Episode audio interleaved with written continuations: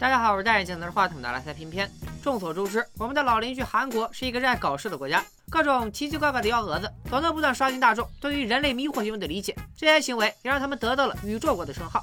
而一旦韩国人正经起来，也确实能拍出一些惊世骇俗的作品，比如关注现实的《熔炉》《溯源》，比如拿下奥斯卡的《寄生虫》，比如正在被你们推动的《窥探》。好的，好的，知道了，已经在干了，真的已经在干了。除了这些热度极高的作品之外，在我装满日韩学习资料的硬盘里，有一部老电影。它虽然没有前面提到的作品名气大，但带给我的震撼却不亚于前者。它就是2003年上映、根据真实事件改编、讽刺韩国政府的反战电影《石尾岛》。故事从一场战斗讲起，一群伪装成韩国军人的朝鲜特种兵正在夜幕的掩护下悄悄向汉城前进。他们的目标是刺杀时任韩国总统朴正熙。突然，几声尖锐的哨声响起，天空中炸响了一串照明弹。透过光亮，一群全副武装的韩军朝他们扑了过来。没错，他们被发现了。战斗瞬间打响，汉城外的山区枪声大作，城外枪声震天，但城里似乎并没有受到影响。一场婚礼有条不紊地进行着，新人们正在接受亲友们的祝福。但就在这时，我们的主角小白突然带着一群人直奔婚礼现场而来，门外的保镖上前拦截，两拨人打在了一起。小白快速穿过混乱的人群，直接捅穿了一个穿条纹的胖大叔，然后在警察的追击下快速逃离现场。另一边，城外的枪战也已经进入尾声，一度占据优势的朝鲜特种兵在韩军的围攻之下伤亡殆尽，仅剩最后一个士兵在山里躲避追捕。镜头来回在小白和朝鲜士兵之间切换，最终小白被警察抓获，而朝鲜士兵也被蜂拥而上的韩军俘虏。这里稍微做一个小科普，片头的这段枪战戏发生在一九六八年一月份，是指朝韩双方自朝鲜战争之后关系降到冰点。为了刺杀韩国总统朴正熙，朝鲜派出代号幺二四的三十名特工，准备进攻青瓦台总统官邸。但在潜行到距离青瓦台仅剩八百米时，朝鲜特工被韩军发现。据说是因为韩军穿的都是美式军靴，而朝鲜特工虽然穿着韩军制服，但脚上穿的却是胶鞋。最终，三十一名特工除一人被俘、一人逃跑之外，其余全部被韩军击毙。这件事后来被韩国官方称为“幺二幺青瓦台事件”。感兴趣的小伙伴可以自行百度一下。科普结束，回到剧情，小白因为谋杀罪被判处死刑。而就在行刑之前，一个穿风衣的军官在一个士兵的陪同下来到了关押小白的监狱。这位穿风衣的老哥叫崔在贤，是隶属于韩国空军的特种兵中尉，我们叫他崔中尉好了。从崔中尉的口中，我们得知小白的爸爸是一个逃北者。他在小白只有十五岁的时候就叛逃到了朝鲜。在当时传韩意识形态对立严重的时期，这种叛逃绝对是重罪，导致小白和母亲的生活受到了很大牵连。最终，小白不得已走上了混黑道的不归路。报告这次小白被判了死刑，也是因为受到了父亲的牵连，罪加一等。聊到最后，崔中尉留下一句：“愿不愿意为国家杀敌？”便转身离开。除了小白以外，另一个主角阿豹也因为犯了谋杀罪，正坐在绞刑架上。享受最后的断头烟。随着刽子手一声令下，绞刑架的底板打开，犯人挣扎几下之后便被绞死了。当然，这里死的并不是真的阿豹，只是一个替死鬼。镜头一转来到海上，一艘木质渔船的甲板上蹲满了人，其中就包括小白和阿豹，还有前面没有出现过的黑帮大哥大木老师、小混混小六、哈呆，一共三十一名从韩国各界搜罗来的犯人。跟他们在一条船上的还有数名持枪的韩国特种兵，领头的是一个一脸死麻相的大兵曹中士。蹲在船上的人没一个省油的灯，没一会儿就发生了骚乱。虽然我听不懂韩语，但满耳朵的洗把声。骚乱很快就演变成了群体斗殴。曹中士看到船即将靠岸，开枪制止了斗殴，同时下令把船停下，转头命令所有犯人三个数之内全部跳船。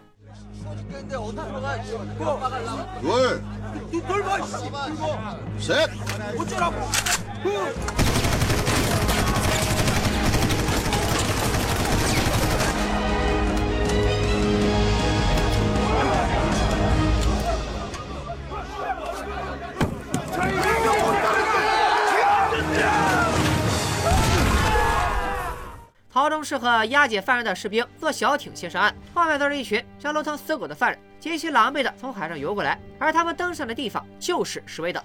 所有人站定之后，崔中尉来到台前训话，旁边则站着曹中士和朴参谋。这些犯人改编为六八四部队，未来将要执行秘密任务。在此之前，所有人都要在石尾岛接受最严酷的秘密训练。作为交换，只要完成任务，这些犯人的死罪就可以豁免，还能获得韩国军队的最高荣誉。简单来说，就是升官发财、光宗耀祖。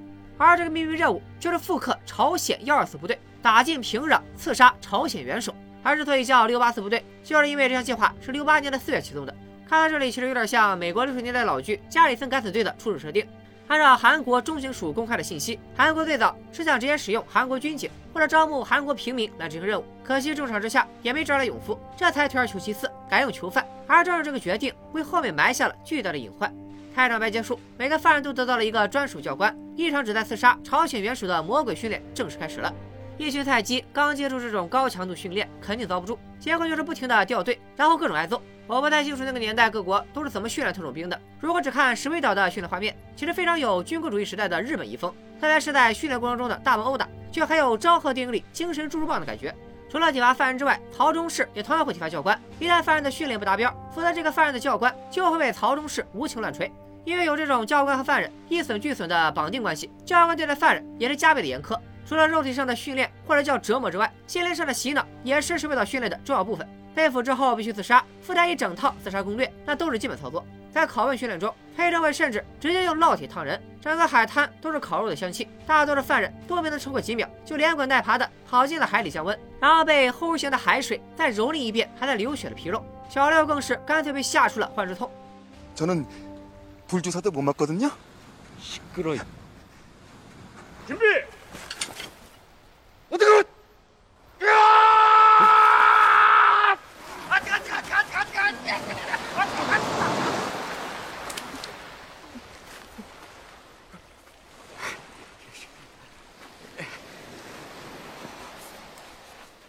搞到最后，连行刑的教官都看不下去了。最后能撑下来的只有三个人， 也就是小白、阿豹还有大木老师。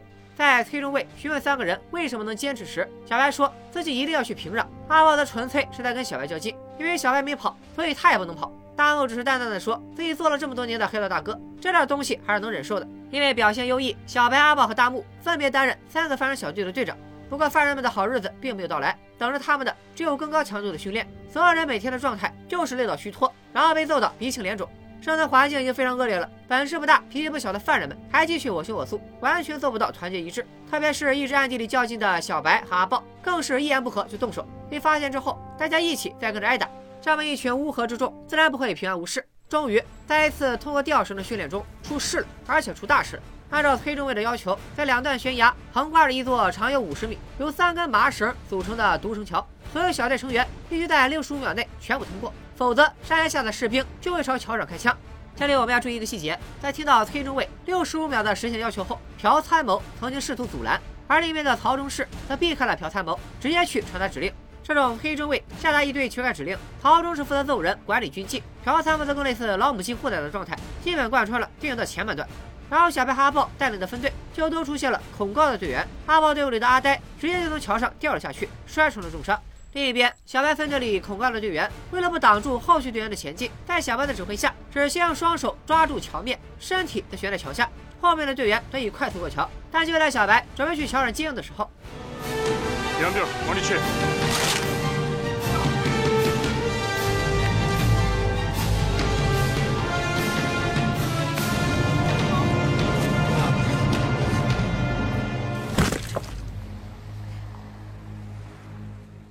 意外发生之后，崔中尉在火化队员的现场向所有犯人夸赞小白的做法，然后讲了一大堆关于不能为了救一个人而牺牲团队的说辞，堪称坟头蹦迪、灵堂讲座。不过这次意外的发生却成为了这群犯人们团结的催化剂，因为阿呆摔成了重伤，必须要离开六八四部队，也就意味着他只能回到本土继续服刑，直到被依法处决。阿呆自然是不愿意放弃活下去的希望，央求曹中士把他留下。但曹中士以岛上无法治疗为由，拒绝了阿呆的请求。正在阿呆万念俱灰的时候，大木老师站出来表示，队伍里还需要一个做杂活的人，这样才能更好的提高战斗力。其他二十八名犯人也同声应和。就这样，阿呆成了六八四部队里的一位专职厨师，成功留在了石尾岛。而挽留阿呆的行为，也成了这群犯人第一次为他人达成共识。自此之后，团队的袍泽情谊越来越浓，训练也越来越纯熟。很快，他们就掌握了所需要的一切技术。这个时候，他们已经不再是懒散的犯人，而是一支有战术配合、有战友情谊、掌握顶尖杀人技术的战争机器。所以后面我会改称这支由犯人组成的队伍为士兵或者六八四部队。士兵和教官们现在已经不再是同属关系，而是同一个战壕里的战友。现在他们之间少了无情的打骂，更多的是交心跟合作。毕竟这里大多数教官也都是二十岁上下的年轻人，如果不是因为背后有人指挥，谁又愿意向自己的同胞下手呢？终于，所有人等待的一天来了。在崔中尉一阵非常昭和的板台誓师演讲后，士兵们换上了朝鲜的军服，准备向平壤挺进。等待他们的可能是人生最重要的高光时刻：脱罪、勋章、荣耀、财富，还有小白一心想要为家族洗脱父亲叛逃留下的污点。为了得到这一切，每一个士兵都杀气腾腾。但就在士兵们的皮划艇逐渐远离海岸线时，崔中尉却突然接到电报，内容竟然是刺杀行动必须立即终止。原来，随着朝韩关系的缓和，朝鲜和韩国正在进行和平谈判。如果这时候发动刺杀，必然会导致谈判破裂，甚至会引发半岛地区的全面战争。这对于韩国来说，至少不是一个好的选项。崔中尉虽然心有不甘，但军人的天性还是让他决定执行上级的命令。很快，曹忠顺的船就拦住了正在前往朝鲜领海的士兵们。自由、荣耀和财富近在眼前，没有人愿意放弃。可军令如山，这是一场注定不可能发动的进攻，所以曹中士只能再次使用老办法，用重机枪击沉了士兵们乘坐的皮划艇，再把所有士兵带回基地。因为任务权重的降低，虽然六八四部队依然作为一个备选计划得以保留，但得到的给养却越来越少。我放两段原片，大家自己感受一下。这是之前的伙食标准。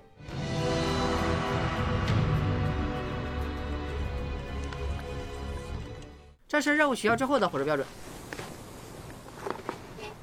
좀만 덮어. 딴 사람도 먹어야지. 알았으니까 좀만 덮어. 다음에 안 먹으면 되잖아, 씨발. 早期不说大鱼大肉，起码也能保证每个士兵高强度训练的消耗。可现在逐渐连吃饱饭都成了问题。更糟糕的是士气问题。正所谓一鼓作气，再而衰，三而竭。 士兵们出征之前积攒下的士气，因为任务的取消，直接泄了一地。训练越来越疲态，原本高标准要求的教官们也开始嘻嘻哈哈。通过刻苦训练，已经枪法了得的小六，打半身把的小勾勾泄愤消遣。在被教官喝止后，小六把手枪扬了一下，教官便抬枪对准小六。训练流血，积攒的信任感也没了，士气泄了，原本不是问题的问题就全来了。虽然我称呼他们士兵，但本质上这还是一群死刑犯，说是人渣也不为过。而且为了刺杀行动的保密，这些士兵的户籍信息全部被注销，也就是说，他们现在都是黑户。本来只要能从平壤活着回来，他们就能变成人上人。可现在行动的命令一直不来，他们只能继续当一个没有任何生活保障的黑户。而失去方向感之后，个别士兵的人渣本性就暴露了出来。小廖带着另一个士兵趁晚上落巢，成功骗过警戒松弛的哨兵，逃出了水尾岛基地，并且强暴了岛上的一名女医生。在真实的水尾岛事件里，也确实有队员溜出基地强奸民女，然后被正法的故事。曹中适合朴参谋，另一个率领士兵和教官前去围捕。小六试图劫持女医生做人质，但没想到曹中士根本不 care，扬言要动用俄式反恐手段，直接拿手榴弹炸死屋里的所有人。这啥意思？击毙人质才是正式犯人吗？朴参谋赶紧拦下了这个暴躁老哥，你可以击毙你的手下，但屋子里还有人质呢。最后，曹中士决定给他们三分钟时间投降。自知活命无望的小六，在和另一名士兵商量之后，决定自杀。小六先用随身的军刀杀死了同伴，就准备自杀的时候，被冲进来的小白、阿豹和大木摁住了。就这样，小六被五花大绑在了海滩的架子上，而所有六八四部队的士兵通通跪在地上挨棍子。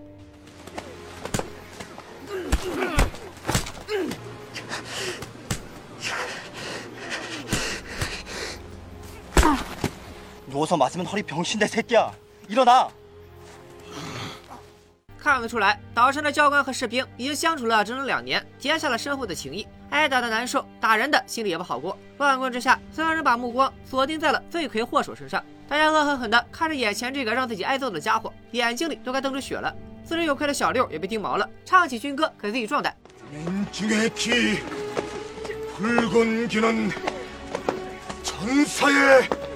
시체를 싼다. 시체가 식어 죽기 전에 혈전은 깃발을 물들인다. 这一段运镜也特别有昭和战争片的感觉，或者说整部电影都大量借鉴了早年日本电影的拍摄手法，很多韩剧镜头都给生生拍出了旧日本军队的感觉，有一种甲亢晚期的狰狞相，一下就把反战的情绪给轰起来了。 所有教官听到军歌都停下了手中的棍棒，就在这时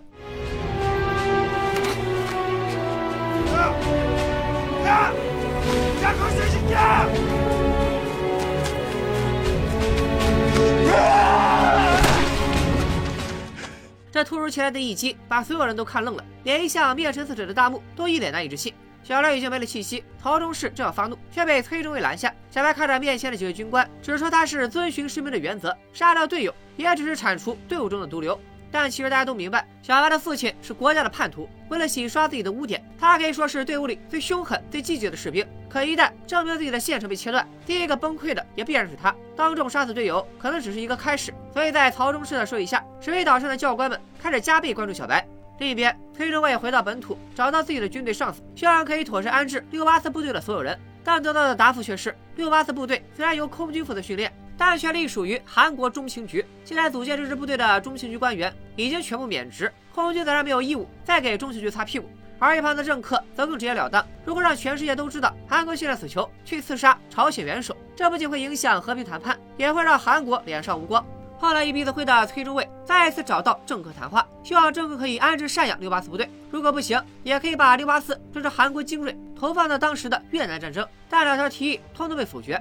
政客给出的解决方案，则是直接解决掉这支部队的所有人。你没有听错，就是把这些人通通处死。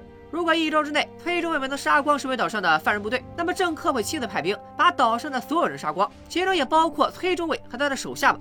这里我们可以再简单做一下科普：水尾岛基地和六八四部队的建立是基于朝鲜发动青瓦台事件的反制措施。当时正是以朴正熙军政府为首的鹰派执政，建立水尾岛基地符合鹰派主战的利益诉求。但是，一九六九年到一九七一年，朴正熙为了修改宪法谋求连任，开始大唱主和腔调，寻求民间支持，政治环境突然巨变。主张开战的鹰派失势，主张和平谈判的鸽派得势。那么六八四这个鹰派的遗产，和平谈判的不稳定因素，必然也就出现在了鸽派的清算名单上。所以在某些层面，石尾岛和六八四被放弃，与其说是韩国为了和平而屈居保帅，不如说是韩国政治门阀斗争的牺牲品。得到消息之后的崔中卫顿感武力轰顶，这是他最不愿意看到的结局。但军人的特性又让他必须做些什么。回到岛上，石尾岛依然是一片安静祥和，所有士兵和教官按部就班的训练和游戏。崔中卫召集朴参谋和曹中士在指挥部开了一次秘密会议，谈起了如何处理六八四部队这些士兵。在处理意见上，朴参谋和曹中士发生了巨大冲突。前面的一直虐待士兵们的曹中士马上提出反对，杀死自己的同胞和同袍，这是作为军人的他完全无法认同的。而一直在台前拉架，似乎更偏向于士兵们利益的。朴参谋，为了保住自己的性命和名誉，却接受了屠杀士兵的决定。一边是外冷内热，希望保全士兵生命的。曹中士。另一边则是为了保命，原本出卖士兵的朴参谋，双方的争论越来越激烈，最后不惜拔枪相向。而这一切都被门外的小白听到了，他们终究还是被出卖了。最终，黑中卫和朴参谋为了防止曹中士阻拦对士兵们的屠杀，以公差为由把曹中士调回本土，杀人的工作则由朴参谋指挥。就在屠杀计划紧锣密鼓进行的同时，小白也把这个计划通知了所有士兵，大家决定在朴参谋动手之前发动全面暴动。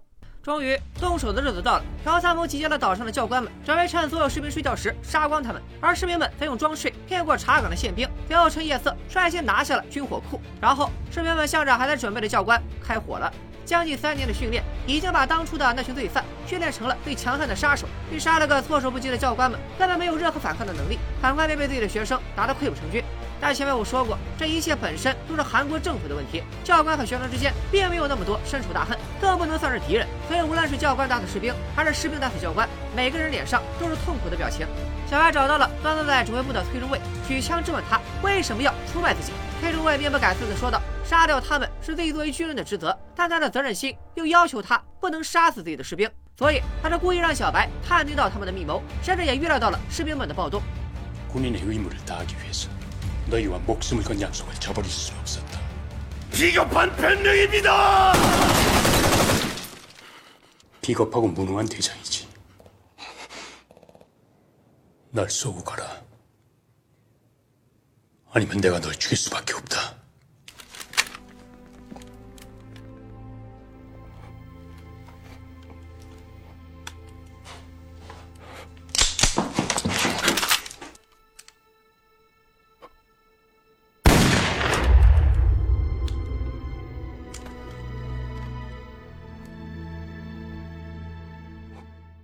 岛上的战斗已经进入尾声，大木正在抱着被自己亲手打死的教官神伤，突然背后中枪倒下了。开枪的正是朴参谋。开枪之后，朴参谋也引来了士兵们的追杀，最终在悬崖上被愤怒的士兵们乱枪打死。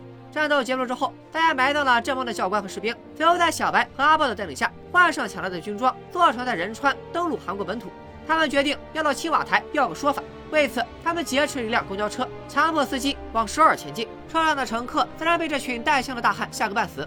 阿德安问乘客说自己是韩国军人，但与此同时，车载收音机的新闻正在播报：一对恐怖分子劫持了一辆公交车，正在向首尔进发。这条新闻说的自然就是他们。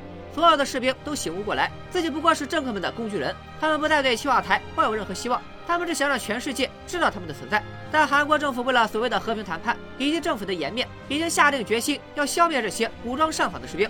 在连续闯过几道关卡后，又一名士兵被拦路的韩军打死，同时死亡的还有公交车司机。终于在最后一道关卡，小白示意让车停下来。对面的谈判专家要求所有士兵和车内的平民一起离开，一切责任自己承担。但这时候的六八四部队已经不再是乌合之众，他们是一群精诚团结的战士。最终没有人选择下车，他们要像军人一样做最后一次反抗。得知消息的曹中士驱车赶来，作为最后一个知道真相的人，他想要制止韩军的攻击，保护自己的部下，但已经来不及了。双方爆发了最后一场枪战，士兵们虽然骁勇善战，但毕竟寡不敌众，纷纷中枪倒地。眼看已经不可能获胜，幸存的士兵驱散了车里剩余的乘客。在小白和阿豹的带领下，他们用血在已经千疮百孔的公交车上留下了自己从未被提及的名字。오래살라고큰아버지가이름지어준최장수김덕영최수영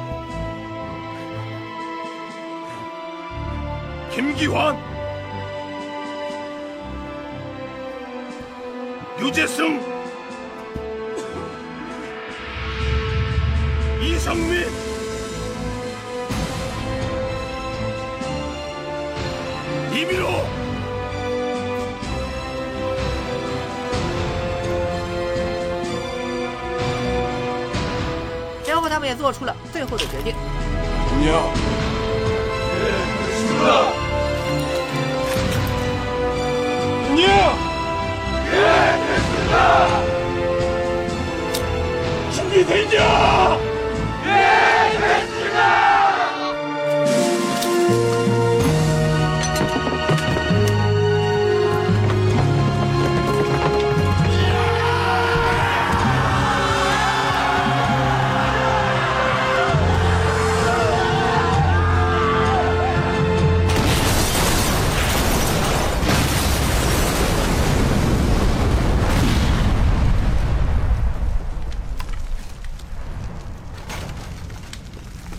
石灰岛》的故事在一声震惊的巨响和曹中士的震惊中结束了。事件发生后不久，一九七二年，朝鲜和韩国发表了朝鲜北方和南方联合声明，宣告半岛和平谈判暂时成功。七年后，主导一切的朴正熙遇刺身亡，这在后世被称之为“石灰岛暴动”的事件，也随着时间的流逝锁进了暗无天日的档案柜，直到几十年后才再次被人发现。